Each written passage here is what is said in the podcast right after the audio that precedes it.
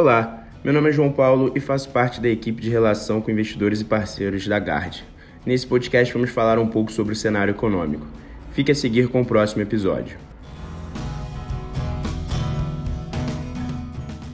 Outubro foi marcado por um grande movimento de repressificação da política monetária de diversos bancos centrais, principalmente no mundo desenvolvido, diante da continuidade e intensificação das pressões inflacionárias. Ainda que diversos vetores possam contribuir para a normalização das cadeias produtivas em 2022, não tivemos uma melhora até o fim do ano, de modo que tal ambiente deva perdurar. Nesse sentido, reconhecemos que aumentou o risco de uma política monetária mais tempestiva do Fed, antecipando seu ciclo de alta caso as expectativas sejam desancoradas, ainda mais levando em conta o ambiente doméstico favorável de crescimento econômico e geração de empregos.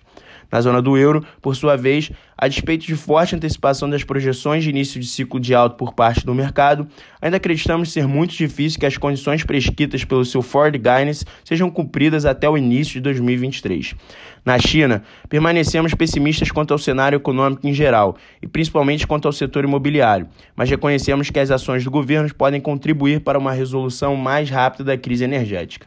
Diante das pressões inflacionárias de curto prazo que devem permanecer, alertamos para eventuais spillovers de precificações mais tempestivas de juros para outros ativos de risco, em especial as bolsas de valores, que também devem conviver com fortes pressões de custos que podem impactar negativamente sua lucratividade.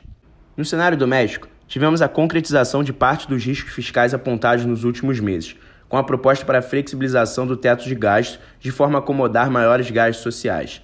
A alteração do teto de gás proposta está incluída na PEC dos precatórios, que tem enfrentado dificuldades para aprovação no Congresso. Dessa maneira, os riscos ainda permanecem sobre qual será a configuração final do teto de gasto do novo Bolsa Família e o que será feito com os beneficiários do atual auxílio emergencial que termina neste mês.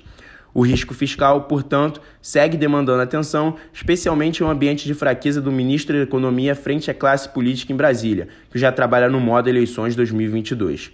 No mais, a piora do ambiente fiscal tem tido reflexos importantes sobre os preços de ativos de resultado em deterioração adicional do cenário econômico, mais inflação em juros e menos crescimento. Nossa projeção de inflação para 2022 já está em 4,6%, ante meta de 3,5%, o que deverá levar, junto com a piora fiscal, a um ciclo de aperto monetário significativamente maior, Selic final de 11,25%. Para crescimento, revisamos marginalmente o PIB do próximo ano de 1% para 0,7%.